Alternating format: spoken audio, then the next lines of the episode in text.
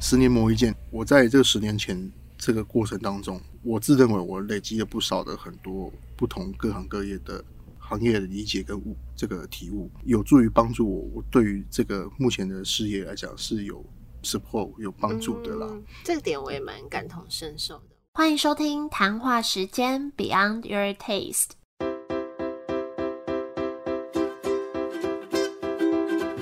是佩佩，谈话时间是我和 Irene 创立的美食平台，我们将会在这里挖掘美味餐点以外的小巧思与故事。今天要介绍的寿司冻饭专卖店叫做潮三文海鲜株式会社，在信义区文昌街那里，其中又以鲑鱼冻饭是他们主打的品相。那老板的背景很丰富，而且来录音的时候也很用心，穿着他们店里师傅在穿的制服，还带了两只公仔，一个是鲑鱼，一个是尾鱼。那虽然在外人看起来，它可能就只是一间冻饭啊寿司的专卖店，但其实老板他也有很多想传达的理念，我们就来听听他的分享。欢迎潮三文的老板阿斌。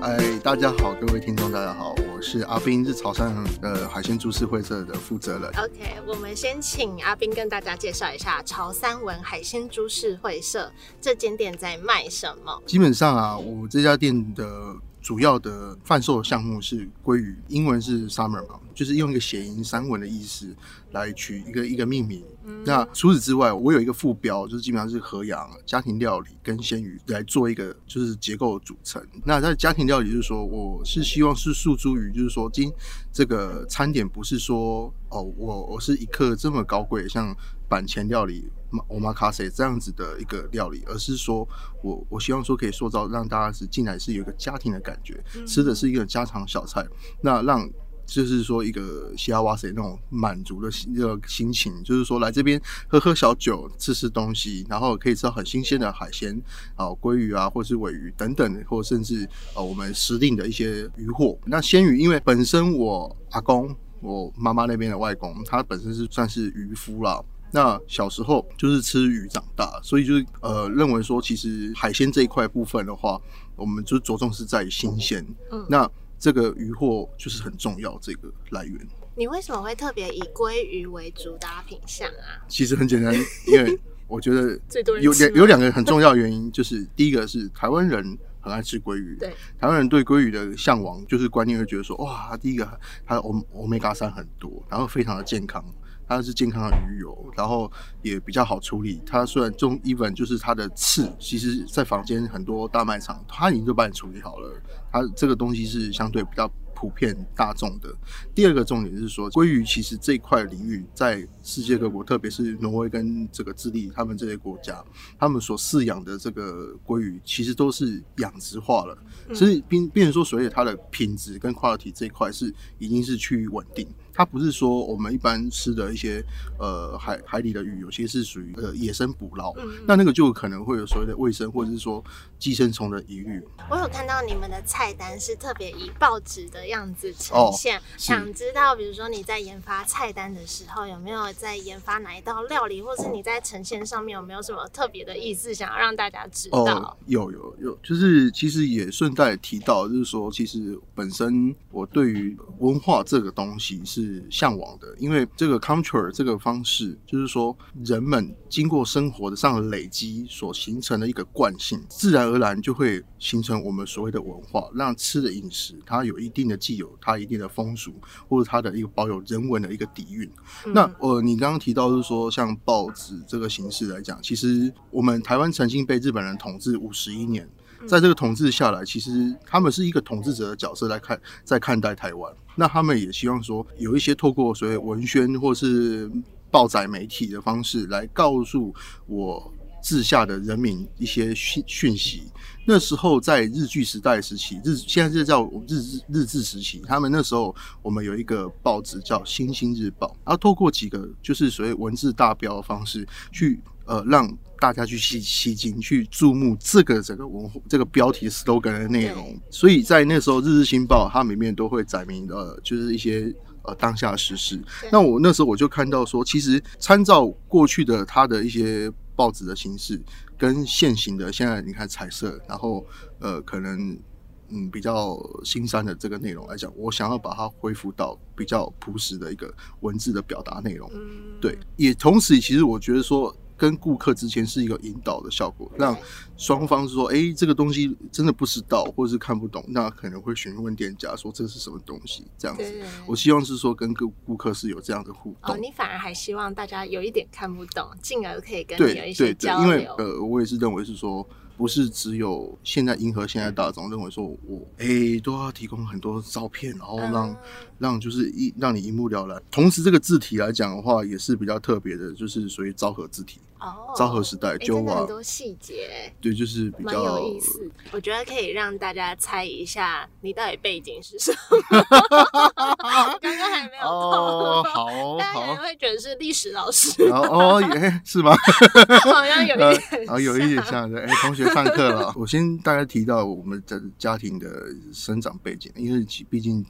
家里三代都是做海鲜料理的，是啊，对海鲜料理。阿公本身是渔夫啊，然后爸爸那边就是都是开台式台菜料理。对，那就是说，对于小时候来讲，我们是看，只能看不能碰。为什么？因为父母亲会认为说，真这么辛苦，你不要哦，就自己做过，觉得对自己他们觉得其实真的是他们那一代会体谅我们，就是说。啊，这个我们这一代辛苦，不要再碰了。他希望说我们去走文职路线，然后希望说我们可以去好好考一个公务员，或者是做一个办公室。那个是他们的向往跟期许。好，我们回到菜单上本身。那菜单上这么多，你会推荐？如果我第一次去的话，要点什么？应该一定是鲑鱼冻这一道。这个是没错的，当然是如此。对，我们就是。暴走鲑鱼冻，因为我刚刚就是是我们招牌。它里面有涵盖什么？涵盖基本上是有鲑鱼肉、鲑鱼丁、炙烧的鲑鱼丁，还有包括鲑鱼卵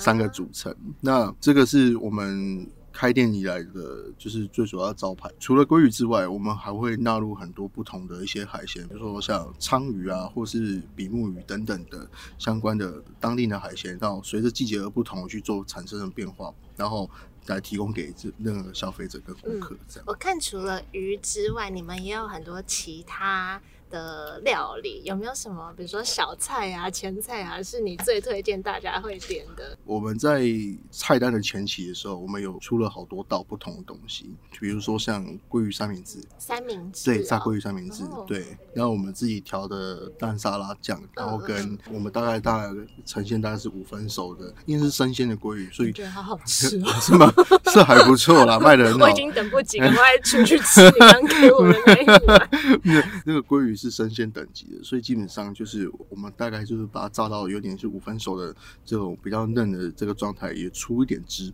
然后那时候我们就会配我们自己的蛋沙。那个时候炸桂三明治是卖的很好，现在没有了吗？现在目前是下架，因为我们都会定时的去更新，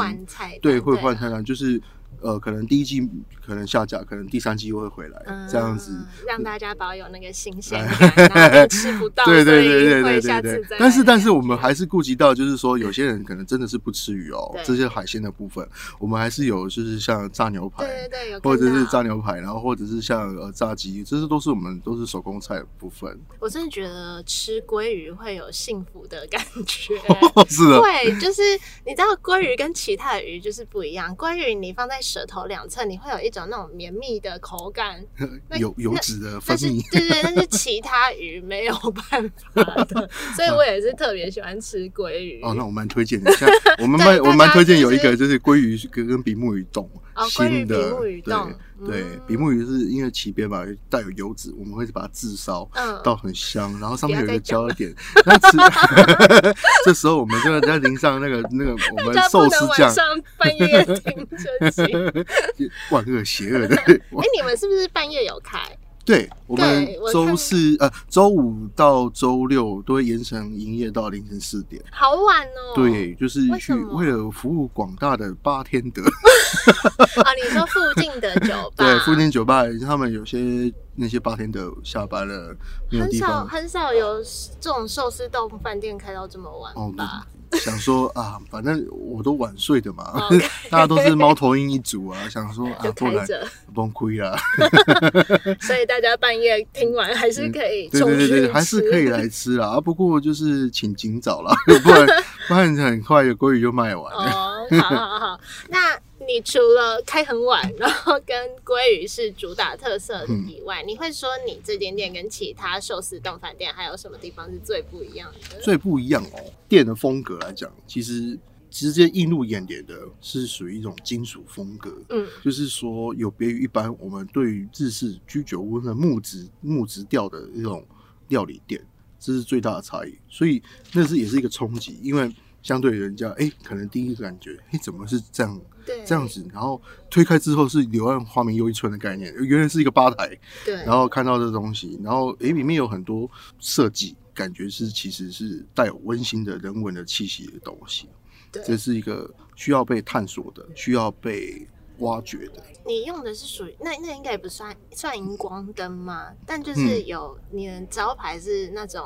呃，就很亮哦。它那个其实它如果在学名来讲，它叫七硕招牌，就是那个字是凹凸的，嗯荧荧光那个那个是特别去请要定制做的。因为你刚刚又又提到说，呃，一些文化是比较那种古代历史感觉，可是呃你的装潢又感觉蛮现代科技感的，人家会这样觉得。是是那那你会怎么？就是这个其实也是一种文化上的一个冲击。嗯，也是一个视觉上的冲击，让人家觉得说，其实这个是让人家不同的感受。因为就是说，你去一个居酒屋或是一个日式料理店，木质调太多了啦，对啊，对，太不能说它不好，就是说太多了。我只是想要做点不一样的事情，让人家觉得说，其实来这边用餐的这些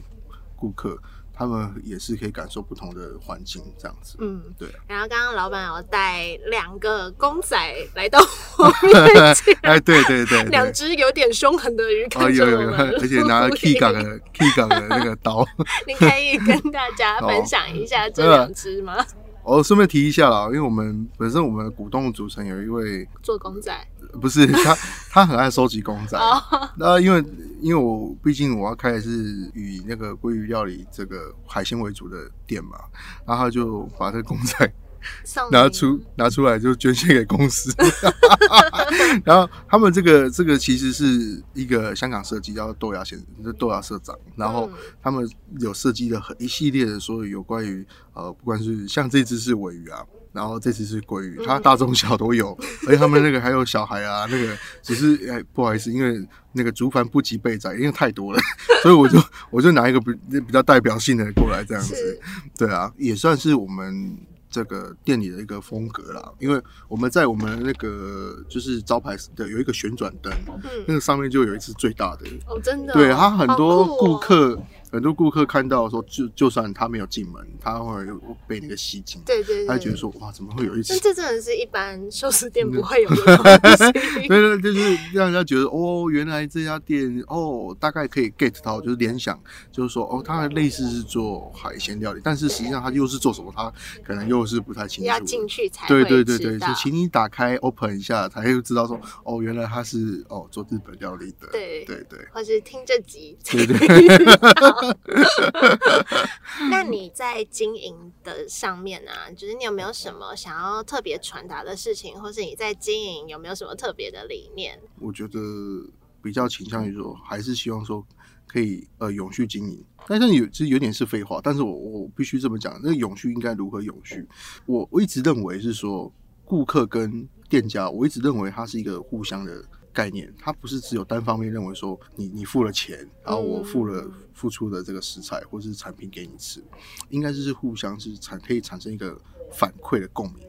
这是一个很重要，比如说像习食这一块，那个珍惜的习，嗯嗯，对，因为我觉得说现在的现在的食物过剩太多了。对，那台湾本身有很多的很好的食材，近代挖掘，应该是要被予以一个高度重视跟保存，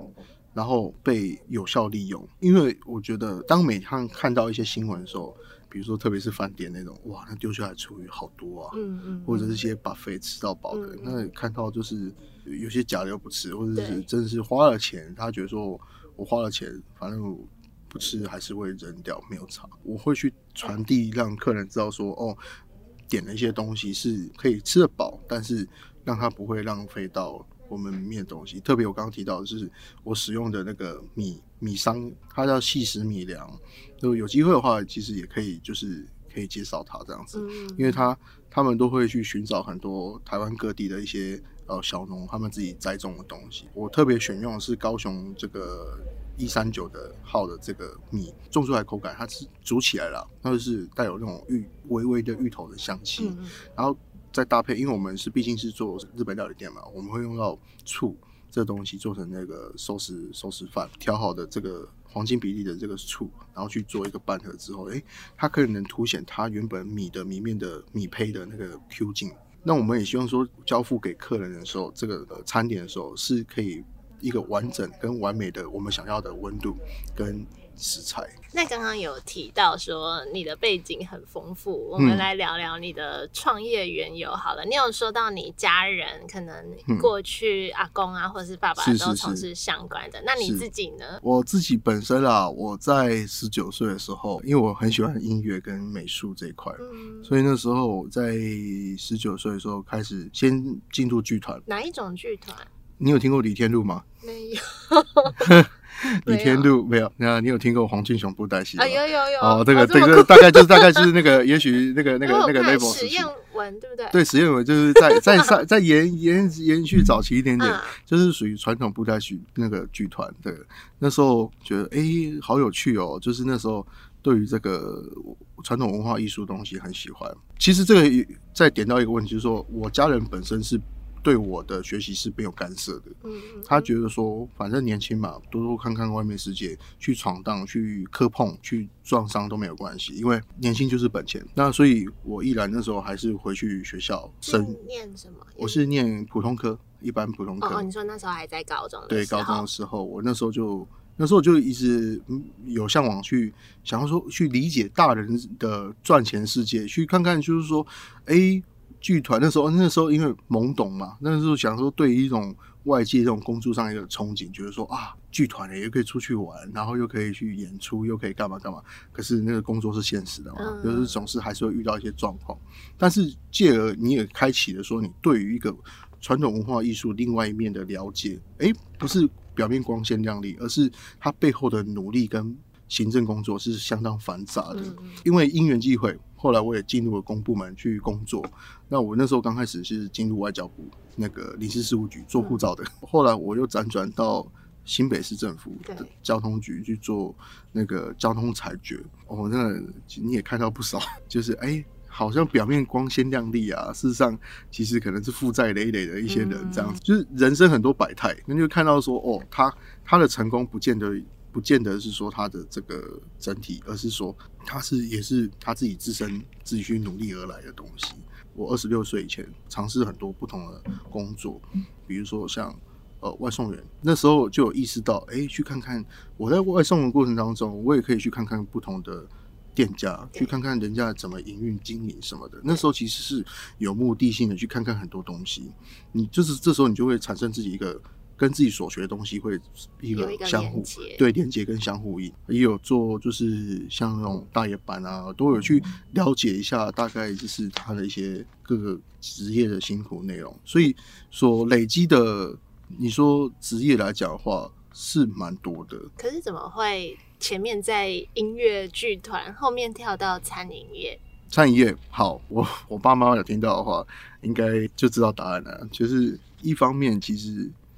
我想要证明给他们看，就是因为他不让我碰，那我就独揽，我就觉得说，为什么不让我碰？嗯，对，就是因为毕竟我看他们也是生活很辛，呃，经营的很辛苦，因为毕竟是两夫妻嘛。那时候开海产店的时候，也是有时候因为有些酒客真的是吃到凌晨两好几点，我也其实也看看在眼里啦。但是真的是看跟你自己去做那是两回事，真的是两回事，因为你还要负起所谓营运上的风险嘛。万一生意不好了怎么办？你还是员工有钱要付，那个薪水要付啊。不是不是什么呃，我今天开店劳力很累就算，你有很多心理上的对对对，你要怎么去一个去转念，然后怎么去宣泄掉你的身上的这种负能量？你要怎么去转变、去转念，去让自己说，对我要去继续坚持下去，让这个整个的这个公司的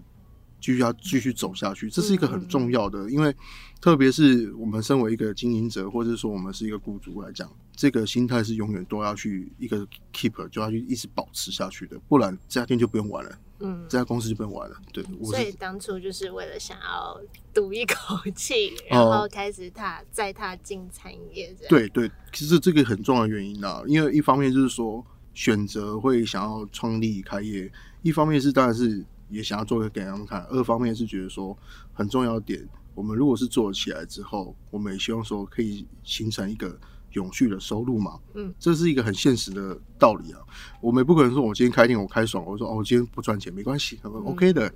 不可能啊。我们希望说，我们今天如果是开开业的话，我们希望说它是盈利的，它是赚钱的，让这个双方都可以达到一个彼此想要的利润嘛，嗯这是一个很重要的啊。或是有时候也不只是那个实质上的钱，像你前面有提到，你有一些理念、一些观点，那你可能也是要透过你经营的东西做起来，你才更有力道去影响。当然，一些人，因为人是一个群居动物，人不是一个独居动物。所以人跟人之间，它是一个透过渲染的，就是包括经营模式，或者说他今天所散发出的一个气息，或者是他所要的表达的东西，它是可以被渲染的。嗯所以我认为说，今天我今天开了这家店，而后 maybe 我开了别家店，那我也希望说可以继继续延续我这样子的风格，让这个广大的一些这种支持我们的顾客。让我继续下去这样子。再就是，如果说你刚刚讲到像比较深刻的事情、有挫折的事情的话，呃，其实我这我一直很想讲这一块。我们从去年六月六号开幕到现在，人一定会有来来去去，呃，当然是一个营运上一个呃正常不过的事情。话说回来，这也是一种一种遗憾跟损失。毕竟，你是说客人还是员工？主要是员工了，员工了。就是我要讲，是说，因为我们毕竟我们原本的股东的组成其实是大家都是好朋友，也曾经是同事过。嗯，那好朋友、同事到创业阶段，到正式的营运遇到的事情，每个人所面临到的状况跟所产生的一个反馈效果，每个人是不尽相同。整个理念的经营的状况之下，遇到一些。状况，我我举一个例子好了，像因为中间我在去年十一月我发生了，我去二楼补货，因为我们有个阁楼要补货，然后我从二楼摔下来，嗯，对，然后我脚就就是骨折断掉。那在整个营运过程当中，我因为我不在场，那对于整个营运的状况，我我没有办法实际去拿捏，所以我就委由我觉得。的股东去做这个营运的经营啊，那中间当然是呃发生了一些事情，比如说像食材上的运用啊，或者是说营业额可能不如意等等的东西，在当时的我，我是其实是不理性的，就是觉得说，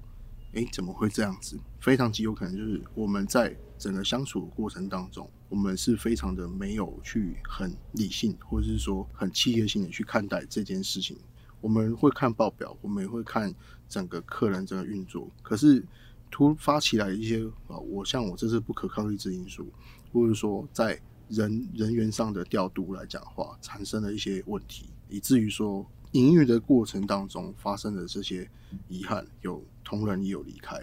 离席这个东西。我很谢谢过去跟我们一起打拼的这些伙伴，甚至是股东。他们都很年轻，他们比比我年轻很多。嗯，他其实他们有自己的大好前程，我很谢谢他们，因为这样子我也得到自己的成长。我们在更成熟的去看待整个经营上的道路。对，这算是你目前经营到现在觉得比较挫折、印象深刻的事情。这样，因为我是一个很念旧的人。嗯，我觉得说，这之前我们是因为一个理想，我们去完成了这件这件事情，那中间遇遇到一个双方不能。理解的事情的时候，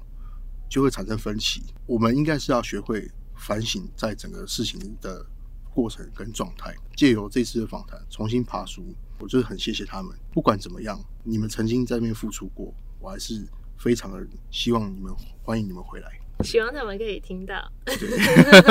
我很希望。那关于潮三文这间店，有没有什么秘密是你在其他地方没有分享过的？慢慢的，这个营运这个过程当中，然后遇到就是有很多不同的深夜上的酒客，或者是朋友们，或者是顾客，他们都会推荐是说，其实我们店的形式蛮适合营业比较较深，可能是服务到更。更晚的，就是这个需求，对更晚需求的一些顾客可以服务到他们，因为毕竟他们晚上好像也真的没有 在我们那边，好像真的晚上没有什么地方可以吃。在文昌街，文昌街，对对，跟基隆路交叉口，就也蛮多酒吧，对，很多酒吧，对。然后就是是从四月开始啊，然后嗯，就尝试嘛，结果我好像得到效果还也还不错啦，就是说在深夜的时候可以吃到一碗海鲜冻饭。哎，很幸福哎，然后再喝个小酒，这样其实他对他们来讲，其实就是一个很好的。不然可能只能吃 seven。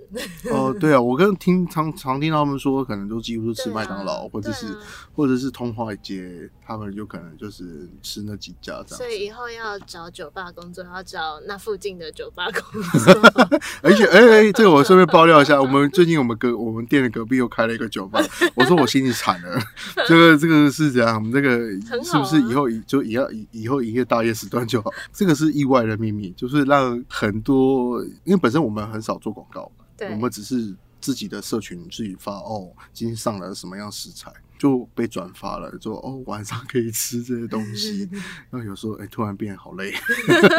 你都要自己。对，这么晚，对我我还是希望说可以自己亲力亲为会比较好啦。对啊。那最后你有没有什么话想要对大家或是谈话时间的听众说？潮商文经营快一年了，六月即将呃满一周年。为了这个一周年，其实我思考了很久，决定准备了有扭蛋机，扭蛋机，对对对，扭蛋机，我会准备两台两台扭蛋机来潮汕文修那个消费的顾客，如果是满额的话，我可以让你扭一个这个扭蛋，然后可以里面的内容当然是一定有食物，也有酒，或者是像一些折价券。等等的东西，那让所有的消费者是，我基本上我一定都人人有奖，绝对人人有奖，所以基本上我要让你们就是说感受到我们我们对这一满一周年是满满的祝福跟感恩的心，希望说，哎，你们回来的时候来这边除了消费吃饭，可以让让你们可以再得到一些不同的呃反馈，很重要。除此之外啦，因为我们也也现在创新一个新的品牌，做那个植物肉的。植物肉汉堡，素食品牌叫你要再开另外对开一个家，然后在中仑市场的二楼美食街，那呃完全是以一个植物肉的一个出发想，就是说呃未来素食世界其实是相当的蓬勃，那我们也希望说透过这样子的方式去呃传递，让大家说去。感受到舒食世界的一些美食的感觉，因为我们有一些那个植物肉啊，那个口感非常像肉哎，那个让就是让吃荤的人也会感觉到非常惊奇，这样子。刚好也算是结合到你，我觉得是你比较中心的一些想法跟理念，这样子。可以可以这么说，嗯，刚好这集播出的时候，应该就是六月，不知道几号是你满一周年，真的假的？可以特地安排哦，好好，OK，好。你要透露那个植物肉品牌名吗？哦，我们的那个新的品牌叫曹植贩售所，植植物的植，曹植贩售所也是。蛮日系的感觉，蛮日系的，好，非常期待。那今天也非常谢谢。阿斌老板来分享，好，谢谢，谢谢。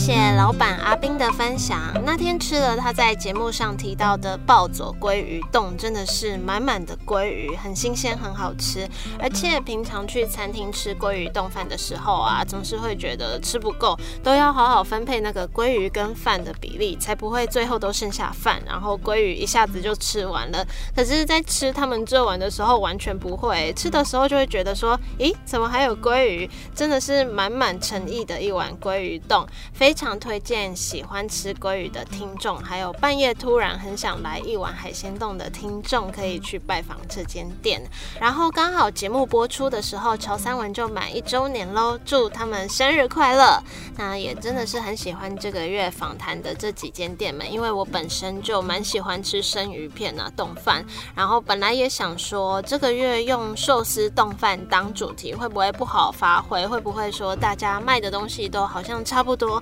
但访谈完一轮之后，就觉得这个月的主题也是很精彩。而且虽然大家都以啊生鱼片啊、握寿司啊这几个品相当主要的商品，但是呃大家的理念或是大家啊主打的品相也都不太一样。就访谈一轮，觉得也很精彩。而且寿司冻饭店真的是我们台湾人很喜欢的一道料理，相信你们也会对这几间店有很大的兴趣，也可以期待一下下一间我们要介绍的店。好，那今天这集就到这里喽，谢谢你们的收听。如果喜欢这个节目的话，也欢迎多多帮我们分享出去，给更多人听到，拜托。也可以在 IG 现实动态 tag 我们，让我们知道你听完的心得，或是用完餐的心得，或是在 Apple Podcast Mixer Box 留言告诉我们你的想法。那官网上面也都会有一篇专栏文章，在这集下方简介的链接就可以点进去看。我们就下周见喽，拜拜。